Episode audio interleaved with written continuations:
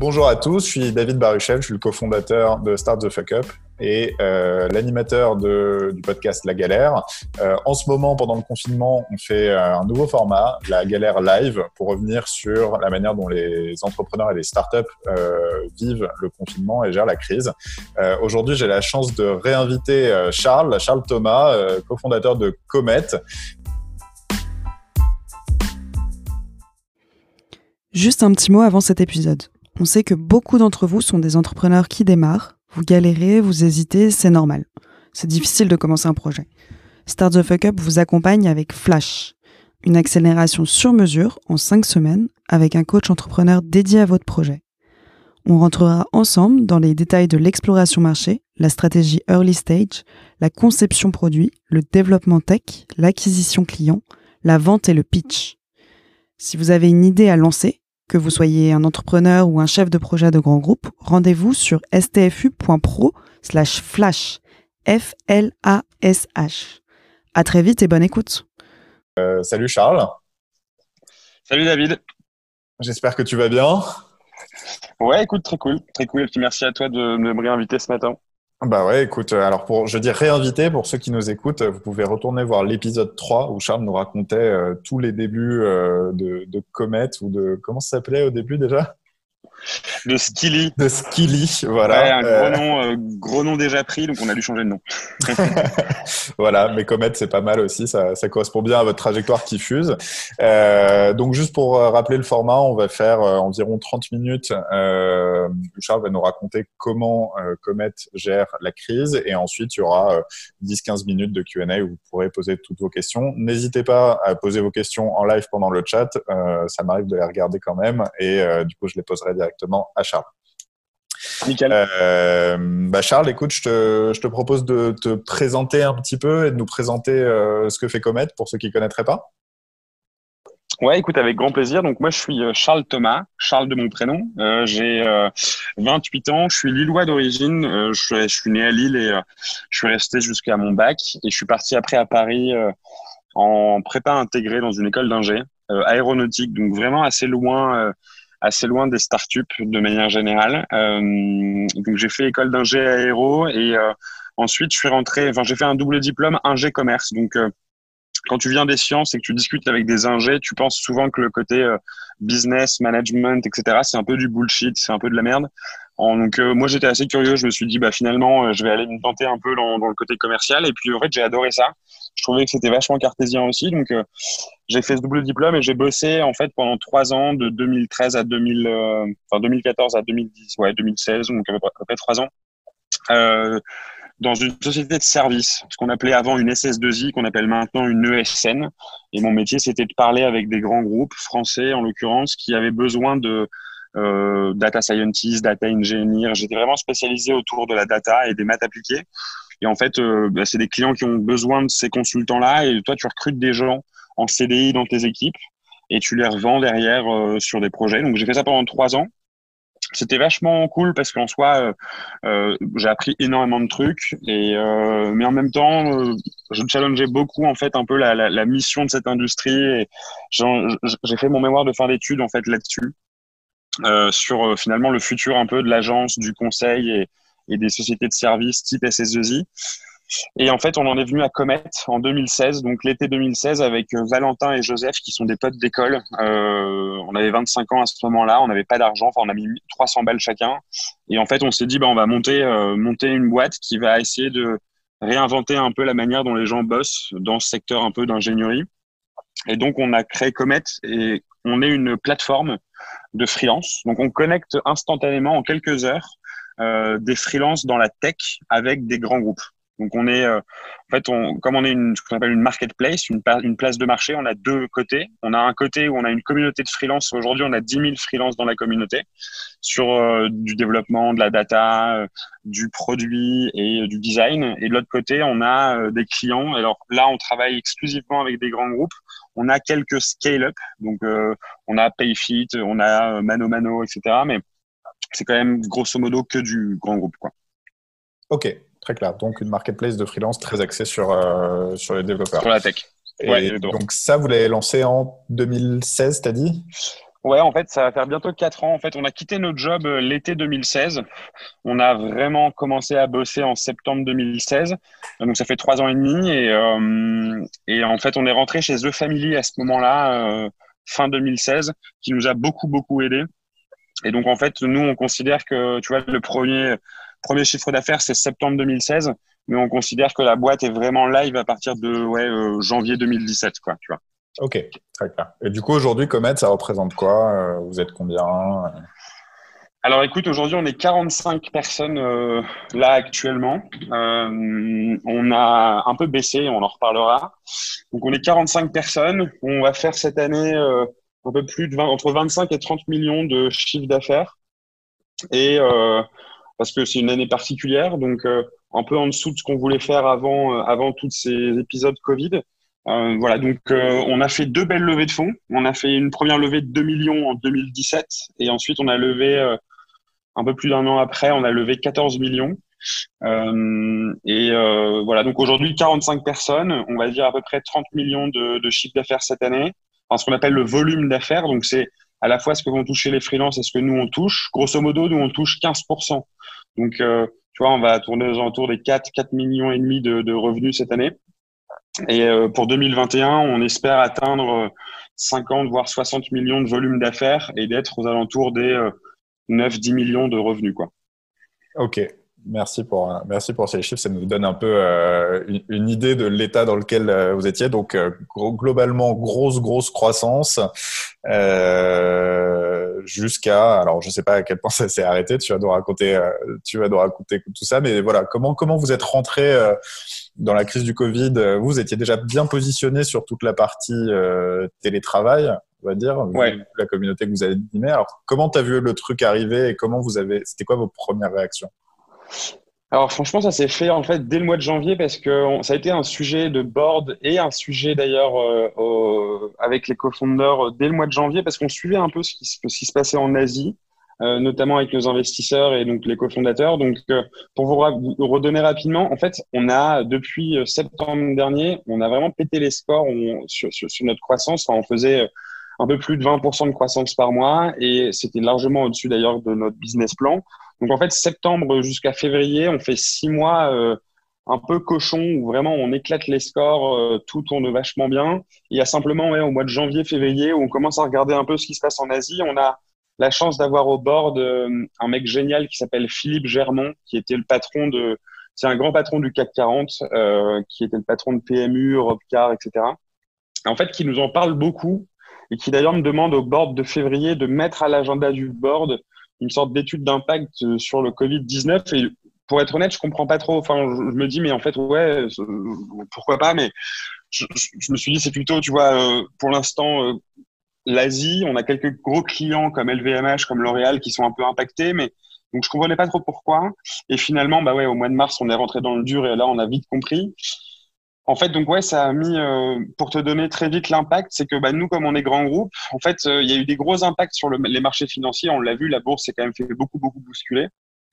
Et en fait, euh, donc nos clients grands groupes, qui sont, tu vois, qui représentent 90% de notre chiffre, ont arrêté de déposer des missions très vite, on a senti une baisse du dépôt de mission, en fait. Donc, euh, euh sur le côté euh, enterprise, donc là où les clients déposent des missions pour les freelancers, on a eu moins 80% euh, vraiment d'une semaine à l'autre sur le dépôt de mission. Et en fait, on a appelé un peu tout le monde. Ça, c'était avant le confinement déjà. On voyait que tout le monde avait était en train de lever le pied parce que tous les COMEX du CAC 40 avaient dans leur agenda le Covid-19. Et en fait, bah, leur réflexe naturel, c'est on gèle et on coupe. Donc là, il y avait plus de nouveaux business. Donc ce qui est chiant, c'est qu'il n'y a plus de nouvelles missions pour les freelances. Par contre, très vite, ce qu'on a fait, c'est que justement, on s'est dit, bah, il faut que les freelances qui bossent aujourd'hui avec nous, il y en a un peu plus de 200, il faut que c'est, en fait, on réussisse à, garder ces lignes-là et à aider nos clients à passer en télétravail. Hmm. Donc ça, c'est ce qu'on a fait en gros tout le mois de mars d'un point de vue purement business, c'est qu'on s'est concentré sur euh, l'accompagnement de nos clients vers le télétravail pour que tous les projets se déroule euh, bien à distance. Quoi. Donc ça, c'était euh, une nouvelle offre en fait que vous avez sorti euh, sur le vif parce que vous avez senti le, besoin qui arrivait et en plus vous, vous étiez déjà très, enfin vous communiquiez, je me souviens déjà beaucoup autour du télétravail avant ça. Ouais, en fait, euh, on l'a pas forcément formalisé par étant, enfin, comme étant une offre dans le sens où on n'a rien facturé, on l'a fait, euh, gratuitement, un peu en mode conseil. Euh, on a partagé beaucoup d'outils, beaucoup de process. En fait, nous, ce qui est cool chez Comet, c'est que, en fait, pour vous donner en février, à ce moment-là, on est 60. Et dans les 60, il y en a grosso modo 30 qui bossent en télétravail à plein temps. Donc, on a des équipes à Bastia, à Lyon, euh, à Bruxelles, euh, un, peu partout. Et donc, en fait, nous, en interne, même si on n'est pas 60 000, mais en fait, on travaillait déjà très bien en télétravail. Donc, ce qui est cool, c'est qu'en fait, on a utilisé ça, euh, on a partagé les outils qu'on utilisait, les process, les petites méthodes. On a partagé ça tout de suite à nos clients. Et donc, ce qui est cool, c'est que on n'a quasi aucun projet. On n'en a eu que deux qui ont été justement mis en pause, mais tout le reste des missions continue en télétravail. Et là, toute la période du confinement, donc ça, ce qui est cool, c'est que les freelances ont pu facturer. Donc, euh, pour eux, bah, c'est du CA et pour nous aussi, c'est du revenu. Donc, euh, ça, c'était la bonne nouvelle. Après, ce qui a été difficile, euh, pour être très transparent, alors en fait, on a fait, un, on a fait en gros euh, un point sur nos finances. Et le problème, c'est que nous, on avait de l'argent jusqu'à août 2020. Donc, on était un peu short en cash. Et euh, on, la bonne nouvelle, c'est qu'on avait commencé à faire un petit tour de table intermédiaire euh, avec nos investisseurs historiques.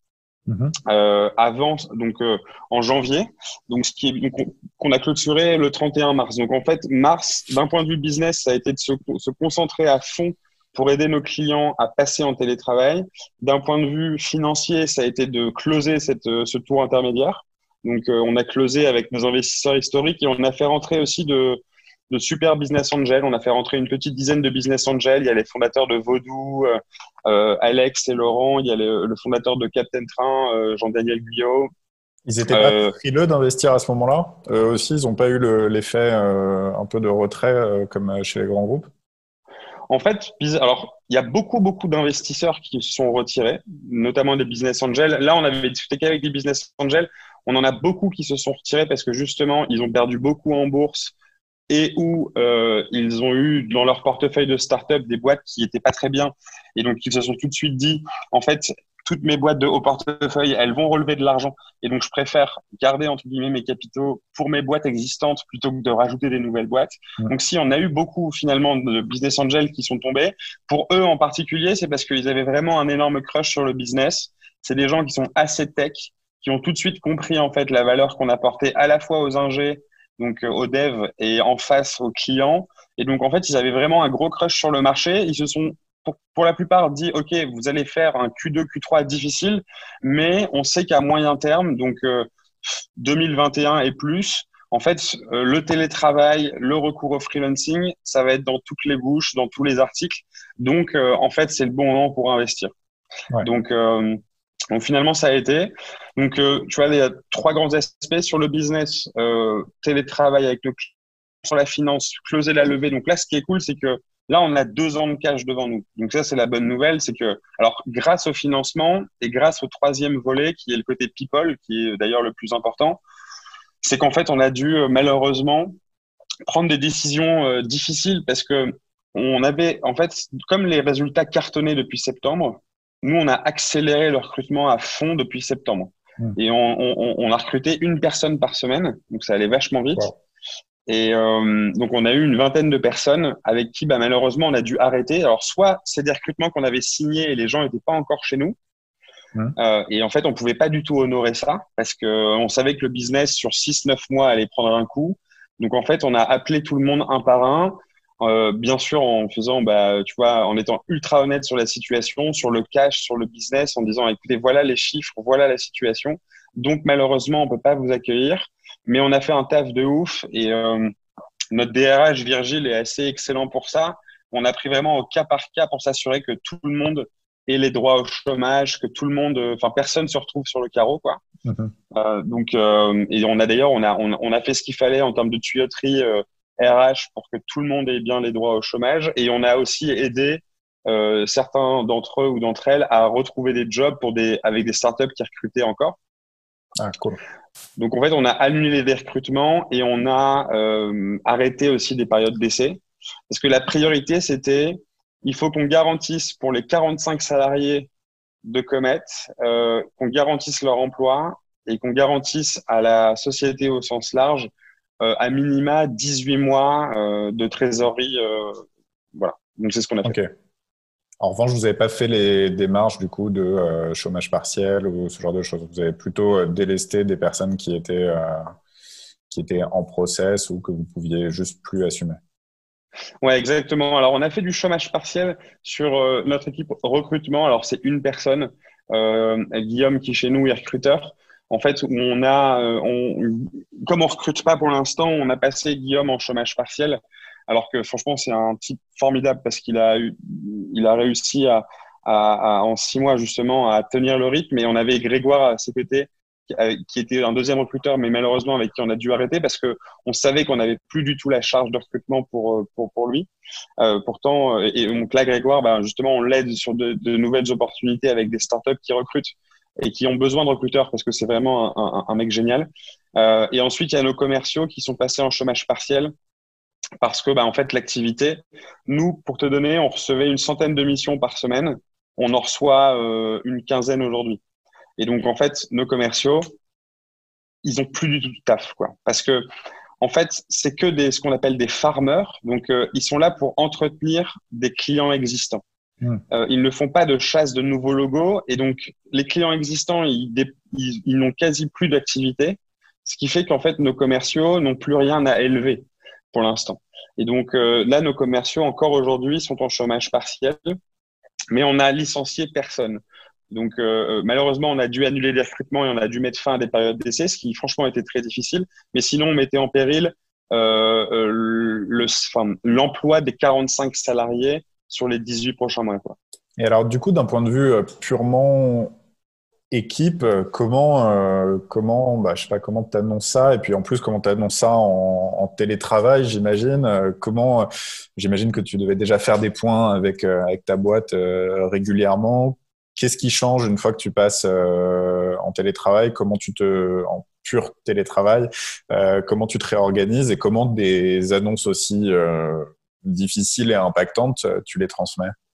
C'est une, une, super question. En fait, déjà, nativement, on est ultra transparent avec l'équipe et on, se parle toutes les semaines. En gros, tous les lundis et tous les vendredis, dans un contexte classique, on a ce qu'on appelle des all ends. Donc, on est tous ensemble, euh, donc les 60, tous les lundis à 9h et tous les vendredis à 17h.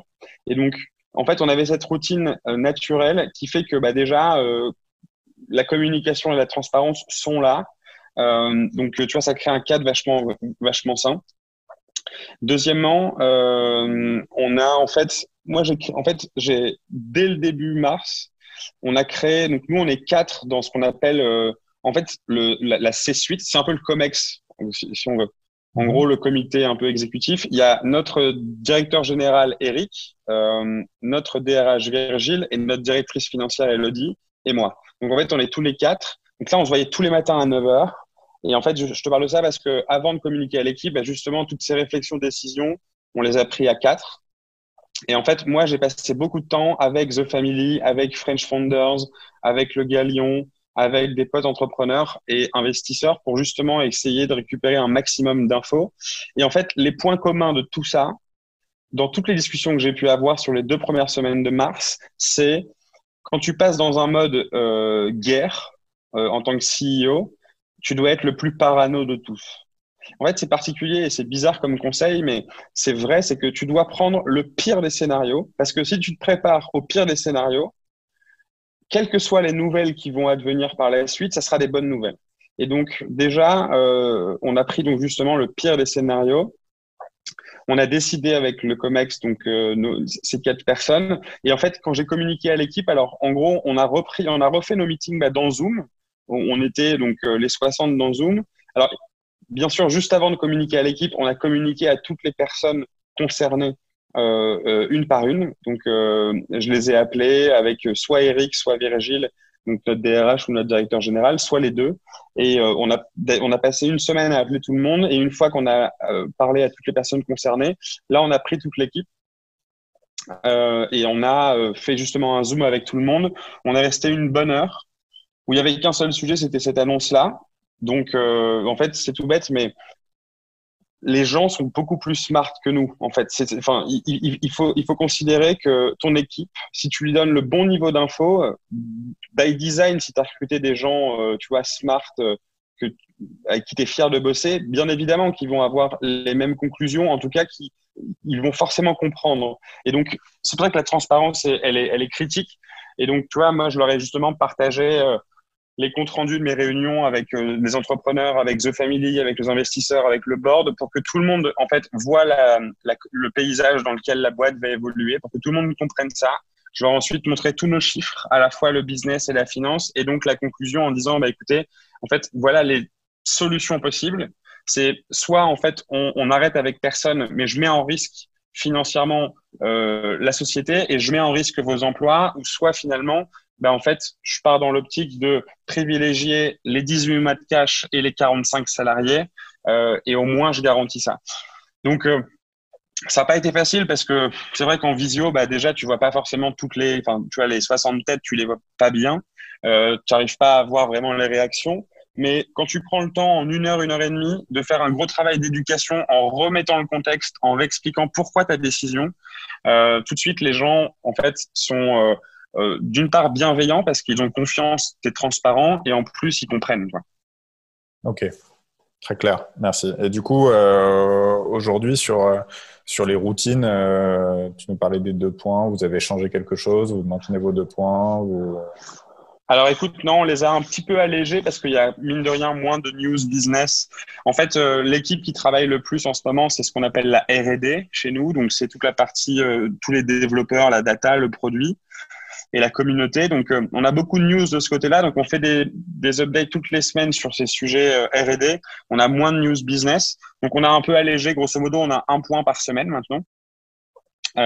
et hum, Maintenant, en fait, moi, ce que j'ai ajouté en parallèle, c'est que je fais ce qu'on appelle des sessions de Ask Me Anything. Donc, on est, euh, on est 10. Euh, c'est des petites rooms de 10 maximum, mhm. avec moi dedans. Et en fait, donc, il y a grosso modo 9 salariés et moi. Et en fait, euh, on se prend une bonne heure où les gens viennent avec leurs questions, leurs objections, leurs réactions, et on en discute pendant une heure. Et, ça, je le fais euh, deux fois par semaine. Et, euh, et donc ça, c'est vachement cool parce que ça fait, outre la communication avec tout le monde, tu as des petites instances euh, où tu peux venir justement traiter euh, de manière plus isolée euh, et prendre du temps en plus petit comité pour justement venir répondre aux questions, répondre aux idées, aux objections. Là, ce matin, tu vois, on a eu notre All Hands à, juste avant. comme on a justement des équipes en chômage partiel, on a changé l'heure, c'est plus à 9h maintenant, on le met à 10h30 le matin. Mhm. Et là, on a annoncé qu'on serait en télétravail jusqu'au 31 août donc en full télétravail jusqu'au 31 août. Et on a expliqué justement pourquoi. On a euh, montré des tu vois les, des articles ou des annonces du gouvernement euh, euh, certaines courbes aussi du forecast entre guillemets de sanitaire en disant bah écoutez nous on estime que jusqu'au 31 août on n'a pas envie de vous faire prendre de risques. Donc on reste en full télétravail et, tu vois, on a, on, a parlé de ça et les gens posent leurs questions, en fait, euh, soit à l'écrit dans, dans, dans, Zoom, soit euh, vocalement, ils activent leur micro et, ils lèvent la main et c'est parti. Hmm, ok. Très clair. 31 mai, 31 euh, août. Ouais. Je sais qu'il y a des qui ont des, qui ont des plans similaires dans, dans les grands groupes. Mais en effet, vous, il y a quand même une grosse partie que vous pouvez faire en remote, donc autant, autant le garder le plus longtemps possible. Ouais, exactement. Et puis, en fait, quand on regarde les mesures, euh, euh, enfin, on n'est pas à l'aise d'un point de vue euh, sanitaire de, de, de, refaire travailler les gens en mai, en juin.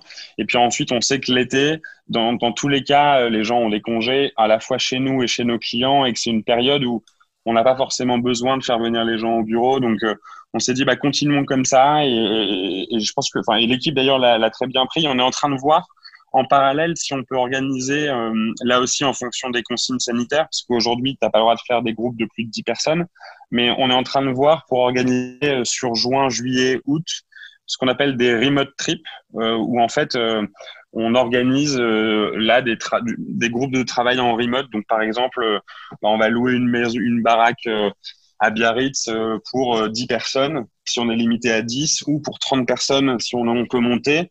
Et puis, euh, on va tous bosser euh, depuis Biarritz euh, ou depuis Nantes. Enfin, tu vois, on, on, va essayer de profiter de ces deux, trois mois pour faire, pour faire vivre. retraite d'équipe, quoi. Une petite retraite d'équipe, mais en télétravail. Ok, très cool. Euh, et du coup, euh, donc tu nous as dit, là, ton équipe, il y a toute la partie euh, donc R&D, donc tous ceux qui font le produit tech qui bossent. globalement parce que eux ils ouais, sont plus avoir de l'opérationnel à gérer ils peuvent se concentrer sur la tech. Qu'est-ce que vous faites, euh, enfin, que font le reste des gens? Qu'est-ce qui, qu'est-ce qui gère Est-ce que vous avez développé des nouveaux trucs euh, spécifiques au Covid euh, Comment vous vous occupez? Alors écoute, non, mais c'est une bonne question. C'est vrai que nous, la plus grosse équipe aujourd'hui, c'est justement l'équipe R&D. Donc c'est grosso modo une trentaine de personnes. Et donc en fait, et d'ailleurs, je trouve qu'ils sont incroyables parce que euh, là, on a eu, tu vois, vendredi dernier notre euh, petite update et ils ship à une vitesse dingue parce que oui, il y a beaucoup moins d'opérations, beaucoup moins de bugs, beaucoup moins de, maintenance entre guillemets parce qu'il y a moins d'activité. Donc, euh, ça leur laisse le champ libre. On, on prend souvent l'image en interne de la F1 parce que bah, en fait, on sait que tout le monde a un peu maté la série Formula One sur Netflix et en plus, elle marche bien chez nous parce que on a trois produits. On en a un pour les freelances, un pour les clients, mais on a un gros produit interne euh, qu'on appelle le, en gros le back office. Et en fait, ça, on prend souvent l'image des pilotes de F1 en disant, bah, nos commerciaux, c'est les pilotes, et nous, on doit leur faire, la, en gros, la meilleure bagnole, le meilleur cockpit, pour qu'ils soient, en gros, beaucoup plus performants que, que dans une SS2I classique. Et, donc là, en fait, l'image de, de l'arrêt au stand, elle, marche bien. On a expliqué vraiment à tout le monde, OK, les gars, on a une opportunité, c'est que là, il y a un petit arrêt au stand pendant deux, trois mois, voire six. Et donc, euh, les R&D, c'est à vous de bosser en fait comme jamais, euh, sans vous brûler, mais montrez-nous justement qu'on va utiliser cette période comme une opportunité pour la boîte. Euh, après, pour le reste de l'équipe, donc eux, tu vois, ils ont un taf euh, énorme et ils sont en train de l'exécuter à une vitesse folle. Et en face, grosso modo, il y a 15 personnes, euh, donc sales, recrutement et puis un peu la finance, parce qu'il y a aussi moins d'activité. Là, en fait, c'est tout bête, mais il y a trois choses importantes qui ont été mises en place. La première, c'est la formation.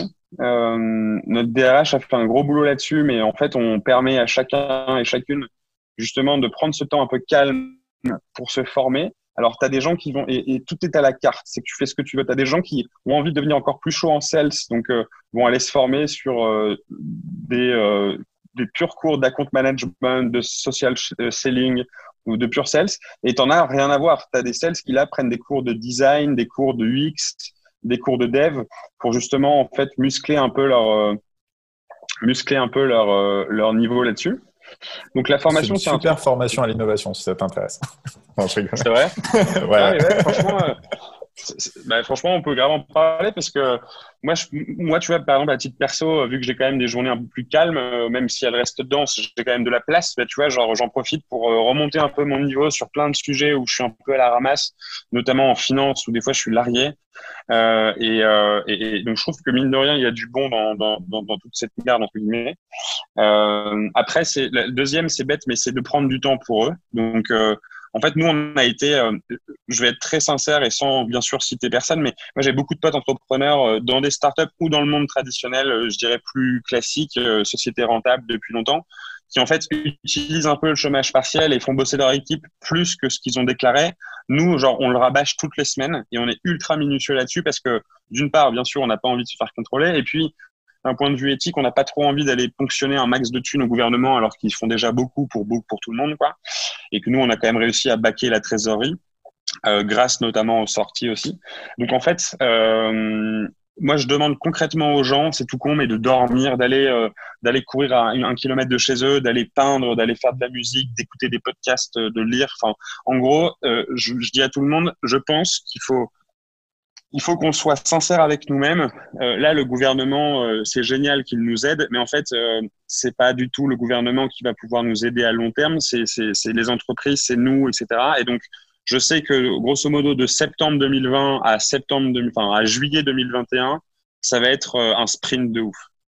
Enfin, je pense que tu vois, les gens vont peu poser de congés, ou en tout cas, on les encouragera peut-être tous dans ce sens-là. Et donc, euh, en gros, monter une boîte et travailler, je pense, dans une startup, c'est à la fois quand tu es entrepreneur ou salarié, c'est tout le monde le dit, mais c'est un marathon.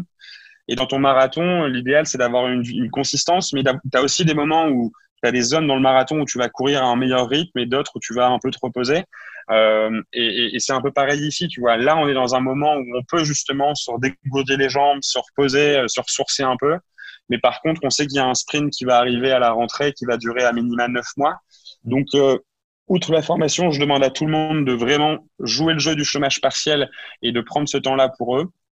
Et le troisième, euh, bah, il est aussi pour l'équipe dans le sens où on fait, tu vois, des, euh, euh, on utilise ce qu'on appelle des donuts. C'est que, en gros, tu as en aléatoire tous les jours un petit bot qui va te connecter à quelqu'un de la boîte pour que tu passes une demi-heure avec lui ou avec elle pour que vous puissiez faire plus ample connaissance. On fait des burger quiz réinventés à la sauce comète pour que on passe du moment ensemble. Donc c'est bah, prendre du temps aussi pour aller parler avec un de tes collègues ou une de tes collègues pour aller l'aider ou pour même découvrir un peu mieux son métier. Quoi.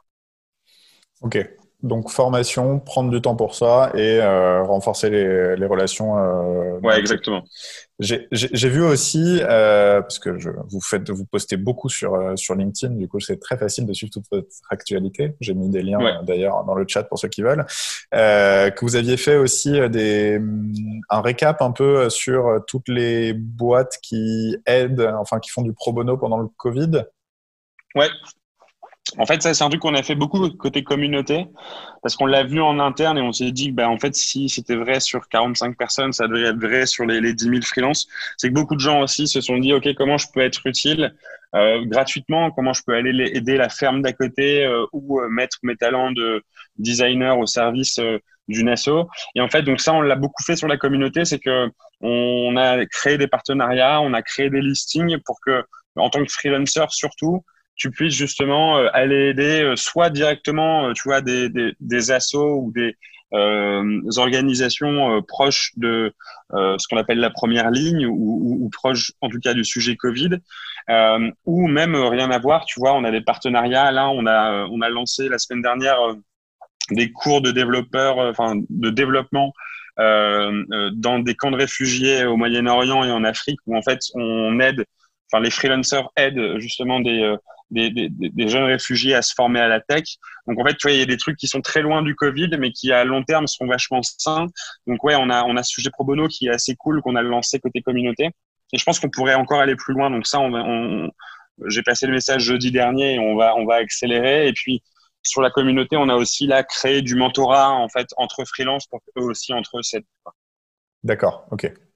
Très bien. Donc euh, que aussi les freelances qui ont peut-être une petite baisse d'activité eux aussi puissent euh, s'entraider et se former euh, entre eux quoi. Ouais, exactement. Et ah bah, ça fait déjà presque une demi-heure. du coup, je vais, je vais passer sur la dernière question. Tu nous as parlé un petit peu de comment tu voyais les choses jusqu'au 31 août, en tout cas en interne.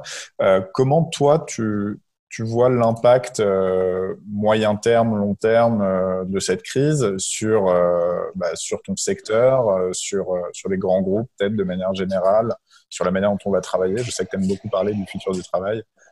Ouais, ouais écoute, bah, si je retire le côté sanitaire, parce que d'une part, j'y connais rien, et, et puis c'est un sujet qui qui, qui est non pas dramatique, mais euh, principal. Euh, si je prends juste le côté euh, purement économique, en fait, moi, je suis assez. moi, je pense qu'on retrouvera nos niveaux d'activité pré-Covid, on les retrouvera que dans un an. Donc, je suis dans, les différents scénarios. Moi, je suis peut-être parmi les plus pessimistes, mais en fait, nous, on a estimé que nos niveaux d'activité de février 2020, on les retrouverait grosso modo en février 2021, pas avant. Euh, et, je pense que c'est assez vrai parce que dans le monde, en tout cas en enterprise, l'été est toujours un moment euh, plus calme, euh, malgré le fait que j'entende, oui, euh, on va demander aux gens de pas prendre de congés cet été et tout. Je pense que d'ailleurs ça c'est une connerie. Il faut que les gens sont pas en vacances, en confinement, et donc je pense qu'il faut les laisser. Si on peut le faire d'un point de vue sanitaire, il faut laisser les gens aller voir la plage, aller prendre le soleil ou faire comme ils le peuvent, mais cet été les encourager à souffler je pense qu'on aura euh, un début de reprise, je l'espère, euh, euh, en septembre. Mais le septembre-décembre, finalement, tout le monde sera à la fois les marchés financiers, la consommation, le B2B. En fait, tout le monde sera encore soit dans la crainte d'une deuxième vague, soit dans un contexte encore bizarre, tu vois, pas du tout naturel et normal. Donc, je pense que septembre-décembre, on marchera un peu sur des œufs et le moindre le moindre sursaut du virus, le moindre truc pourrait tout remettre à terre. Donc, les gens vont pas réouvrir les vannes Tu vois, euh, je pense que les particuliers n'iront pas surconsommer et les entreprises n'iront pas surdépenser quand, quand il y en est sûr. Donc, euh, donc moi, je le vois bien plutôt février-mars 2021, une vraie reprise. Ça, c'est entre guillemets pour le, le, côté reprise. Je pense que dans les grands groupes, tu vois, là, je discute beaucoup avec eux et on a la chance quand même en France d'avoir des grands groupes qui sont assez peu surendettés. Il y en a quelques-uns qui le sont, mais on a des grands groupes qui ont quand même de la trésor, qui vont pouvoir repartir assez vite. Euh, donc, je, je, je, suis assez serein. Je pense que d'un point de vue économique, là, la BCE l'a déclaré ce matin, mais la récession devait être assez limitée, enfin circonscrite. Ça veut dire qu'elle va pas non plus se propager pendant des, des, des trimestres et des trimestres. Et comme on n'est pas sur une crise structurelle d'un point de vue financier ou économique, euh, je pense que euh, une fois que ça repartira, d'ici un an, ça repartira enfin, durablement, tu vois. Donc, euh, grosso modo, je pense qu'en tout et pour tout, on perdra entre 12 et 18 mois. Alors après, il y a des industries, malheureusement, comme oui, la culture, l'événementiel, qui, elles, pourront être impactées un peu plus longuement. Mais in fine, on parle de 2-3 ans grand maximum pour certaines industries. Euh, et, donc, je pense que malgré le coup d'arrêt très fort qu'on vient de prendre, euh, il faut être optimiste, non pas dans ça va reprendre vite, mais par contre, ça va reprendre bien et durablement, ça, je pense. et, à, plus moyen long terme, moi, je suis persuadé que le télétravail, encore une fois, ça va. Le future of work a été un mot-clé énorme ces deux, trois dernières années. ça va être encore plus le cas. Et, et en l'occurrence, le mot remote et télétravail encore plus ce matin, euh, Muriel Pénicaud a demandé à, au syndicat euh, euh, de créer des, des sortes de politiques par branche assez vite, en tout cas de définir des mesures par branche rapidement autour du télétravail, parce que oui, je pense que là, les gens l'ont vécu d'une manière assez bizarre, parce qu'ils l'ont vécu avec leurs enfants, parce que c'était pas les bonnes conditions, mais les entreprises ont vu que finalement, en fait, c'était pas si horrible que ça, qu'on pouvait faire confiance dans les salariés, qu'on n'avait pas à les fliquer, que les systèmes de badges et tout, c'était peut-être pas euh, très utile. Et, donc, je pense que on va avoir une expérience de travail euh, plus saine et, je dirais, plus agréable pour les travailleurs qui peuvent le faire dans les deux trois ans à venir, quoi. Et au-delà du télétravail, est-ce que tu penses que le fait de reposer sur des freelances euh, c'est un truc qui va grossir euh, aussi? Moi, je le vois un petit peu avec mes clients, vu qu'on a un peu les mêmes, comme un, comme un, enfin, se reposer sur des freelances, ça, donne un mode un peu plus flexible qui, qui permet d'avoir un peu d'antifragilité en fait pour l'entreprise. Est-ce que tu penses que le, coup d'arrêt que, que, certains groupes se sont pris avec le Covid va euh, va faire en sorte qu'ils vont chercher à diversifier un petit peu leur force de travail ou finalement ils le font déjà suffisamment, ça va pas changer grand-chose?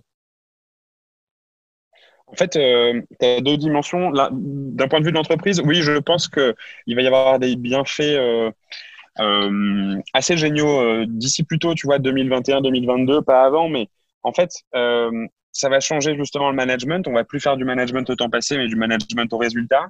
Et, toute la confiance que ça demande derrière le télétravail, bah, justement, ça va, ça va forcément faire avancer le management. Ça va faire avancer aussi la notion d'organisation. Donc, euh, on parle souvent d'open organization ou on parle d'organisation beaucoup plus poreuse. Donc, oui, je pense que d'un point de vue organisation entreprise, il va y avoir une vraie ouverture à l'externe, une vraie ouverture à la flexibilité. Euh, donc ça, moi, je suis assez d'accord avec toi là-dessus sur le fait que ça va être bénéfique au freelancing. Moi, la seule question que je me pose en face, c'est pour justement les freelances. Aujourd'hui, moi, je suis assez déçu. Euh, même si, tu vois, j'admire le gouvernement dans beaucoup de choses aujourd'hui, notamment euh, pour les secteurs lourdement impactés, ils doivent aller plus loin, mais ils, ils ont déjà fait des, des, belles choses. Pour, pour des boîtes comme nous, on a des accès au financement, des prêts, du chômage partiel, c'est bien. Pour les freelances, je trouve qu'on va vraiment pas assez loin.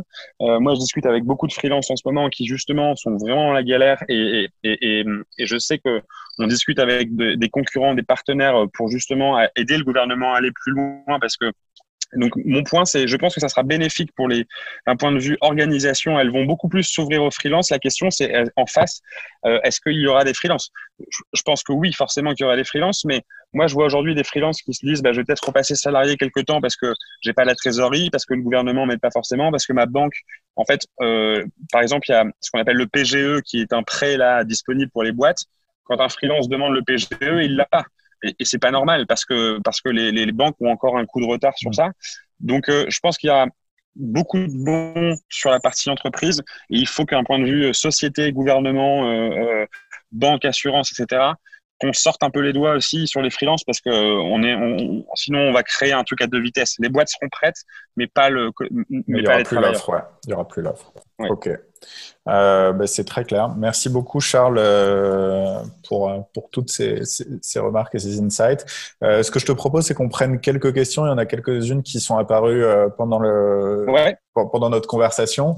notamment, il y avait des questions sur, sur, sur, les sales. Alors, on a bien compris que c'était plutôt des farmers que des chasseurs, mais est-ce que vous, vous avez quand même une manière particulière pour continuer à convaincre les grands groupes en, en cette période ou est-ce que c'est comment justement t'évites l'effet de freeze euh, des budgets de euh, non on lance pas de nouveaux projets ou on cherche pas à créer des nouvelles dépenses? En fait, euh, c'est assez difficile de répondre parce que il y a un vrai en fait, on essaie de beaucoup s'inspirer de, de, ce qui se fait aux États-Unis en ce moment là-dessus. Nous, dans notre industrie, c'est que quand tu regardes, il y a eu énormément d'écrits. Forbes a fait un article la semaine dernière, mais tu as aussi si ce n'est sur Twitter, beaucoup, beaucoup de CEO de boîtes B2B euh, qui en fait partagent leurs travaux avec les grands groupes américains. En fait, les grands groupes américains euh, ont réussi, je caricature, mais en deux mois, à shipper euh, deux ans de roadmap de transformation digitale. En fait, aux États-Unis, il y a beaucoup de boîtes qui ont réussi à en fait profiter de ce moment pour justement, un peu comme nous on l'a fait chez Comet à notre échelle, se dire bah, c'est un arrêt au stand, donc on travaille sur notre produit à fond et sur notre communauté à fond. Il y a aussi beaucoup de grands groupes américains qui l'ont fait. En France, euh, c'est pas aussi vrai. Je pense que c'est en discussion et je pense que, et bien sûr qu'il y a aussi des innovations qui ont été faites, mais en gros, on n'arrive pas, nous, à date, à vraiment convaincre un grand groupe euh, d'accélérer en ce moment. Donc, euh, la chasse, elle est plutôt mise en pause. On, on les nourrit, entre guillemets, comme plutôt de la, de la pédagogie plus que de la vente, tu vois on va leur partager du contenu, on va leur dire voilà ce que fait votre confrère de la même industrie qui est impacté comme vous, voilà ce qu'il fait aux États-Unis, euh, et voilà ce que nous on pourrait faire pour vous aider à faire pareil. Mais tu vois, on est plus dans de la pédagogique dans la vente. Donc aujourd'hui, on tape sur des très grosses missions là, si tu parles de digitalisation des, entreprises. Non. Ouais, en fait, on, on s'éloigne plus de notre core business et on s'approche plus dans le conseil. Donc en fait, on, a la chance de parler chez nos clients euh, ou même dans des prospects avec des gens qui sont ce qu'on appelle des C-level, donc qui sont euh, si quelque chose, CEO, CFO, euh, CIO pour le DSI. En fait, et ces gens-là, la meilleure manière de vendre en général, d'ailleurs, c'est de pas vendre. Donc ça veut dire que c'est d'être utile. Donc, c'est de leur partager du bon contenu, c'est de les mettre en relation avec des bonnes personnes. Moi, j'ai connecté des DSI français avec des DSI américains euh, ou des CTO, justement pour leur permettre simplement d'échanger en se disant, si je leur dis, euh, si je dis à un prospect, vas-y, en fait, euh, signe Comet, référence-nous aujourd'hui, il va me dire, mais en fait, c'est pas du tout dans l'agenda. Par contre, s'il peut associer à une belle rencontre, tu vois, si je connecte le CTO d'Airbnb avec le DSI d'LVMH, en fait, bon, bah, ce qui est plutôt chouette, c'est que si la rencontre se passe bien, qu'elle a été utile pour ce prospect en question, l'avantage, c'est que s'il associe cette rencontre à Comet, en fait, euh, dans tous les cas, ça sera bénéfique pour nous en septembre quand, ça reprendra. Donc, euh, euh, je sais que c'est difficile. Nous, on, concrètement, on ne continue pas de prospecter aujourd'hui. On fait simplement un travail plutôt d'éducation slash évangélisation auprès de nos prospects en leur disant le timing est mauvais pour que je te mette la pression. On, préfère leur mettre une pression de ouf en septembre plutôt que de leur mettre une pression là début mai où en fait au mieux tu vas les faire chier quoi en gros. Donc, euh, voilà. Mais en plus, c'était déjà votre méthode euh, à vous de prospection, de faire du réseau, si je me souviens bien de ce que tu nous avais raconté euh, dans le premier ouais, Ouais, ouais. Et peut-être une dernière question. Il y a deux questions qui se rejoignent là. C'est un petit peu sur l'engagement de ton équipe. Est-ce qu'il n'y a pas cette crainte, aussi bien pour les sales que, que, les autres, que bah, parce qu'il y a cette baisse d'activité, cette baisse peut-être d'engagement que, la comète était lancée, que là c'est un peu plus en poste, est-ce que tu n'as pas peur qu'il y ait une difficulté à remotiver ou si tu en es conscient, qu'est-ce que tu penses mettre en place pour essayer de lutter contre ça?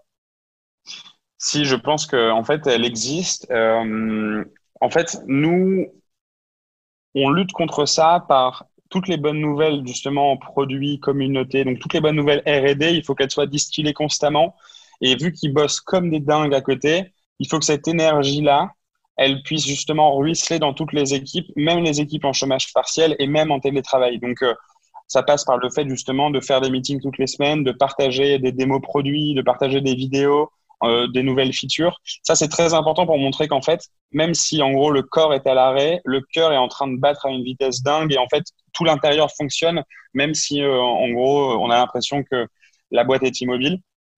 Euh, donc ça, c'est un point important. Deuxièmement, nous, on a la chance d'être une petite équipe. Tu vois, 45 personnes, c'est pas 450 personnes. Et donc, je trouve que en tant que cofondateur ou même manager, t'as pas le droit de pas être proche de tes équipes. Moi, j'ai un moment soufflé un peu après la levée de fonds euh, au mois d'avril. J'ai pris grosso modo une dizaine de jours où j'étais beaucoup plus off parce que j'avais besoin de, me poser un peu. Et tu vois, là, je reprends les Ask Me Anything à fond et même des one-one. Et en fait, euh, c'est 45, euh, tu peux passer une demi-heure avec chacune des personnes en un mois. Enfin, ça se fait, tu vois, notamment dans un, contexte comme ça. Donc, moi, je demande à chacun de nos managers et des directeurs d'être très proches de leurs équipes en one-one et, et, collectivement. Et moi, je le fais aussi. En tout cas, je vais encore plus le faire. Euh, donc, ça, c'est important aussi. Et puis, c'est un moment où tu peux leur parler de stratégie, tu peux leur parler de vision. Tu vois, mais j'essaye de leur expliquer et de leur montrer, écoutez, on a pris aussi ce temps un peu faible bah, pour repenser un peu euh, nos offres, pour repasser le, repenser un peu le pricing, pour euh, euh, repenser même notre stratégie. Voilà ce qu'on aimerait faire en 2021, voilà ce que on voudrait faire en 2022. Et il faut les faire un peu rêver parce que euh, si tu peux pas les, les, les, faire entre guillemets, enfin les engager par euh, l'intensité de l'activité, il faut au moins que tu puisses les engager sur euh, l'intensité de ton rêve, l'intensité de ta vision et puis l'intensité à venir qui arrivera, on, on, l'espère, en septembre. Très clair. Très clair. Bah écoute, euh, super. Merci beaucoup, euh, Charles. Euh, merci David. J'ai plus de questions pour toi. Merci d'avoir pris le temps et merci à tous ceux qui nous ont suivis jusqu'au bout. Il y a encore une vingtaine de personnes en ligne, c'est cool. Est-ce que on peut te contacter quelque part si on veut te contacter? Ouais, bien sûr. Alors surtout pas sur LinkedIn.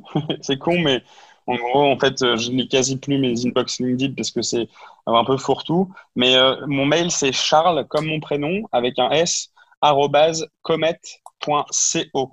Donc pas .com, mais .co. Et, euh, et, avec grand plaisir. Et, et, derrière, soit on, on, le fait par email, soit on, on organise un call, mais avec plaisir.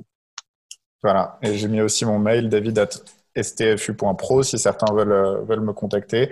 Euh, et puis je crois que vous avez même des Office Hours, euh, Comet, en ce moment, avec, euh, pour avoir des super conseils de la part des dirigeants.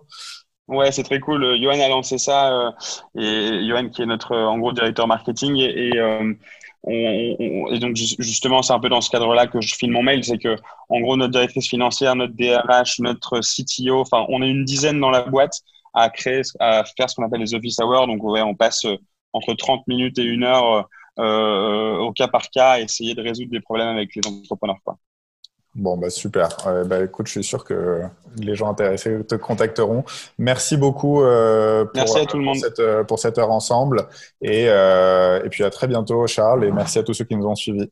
Bonne journée. À bientôt, David. Un grand merci à toi. Salut. Salut.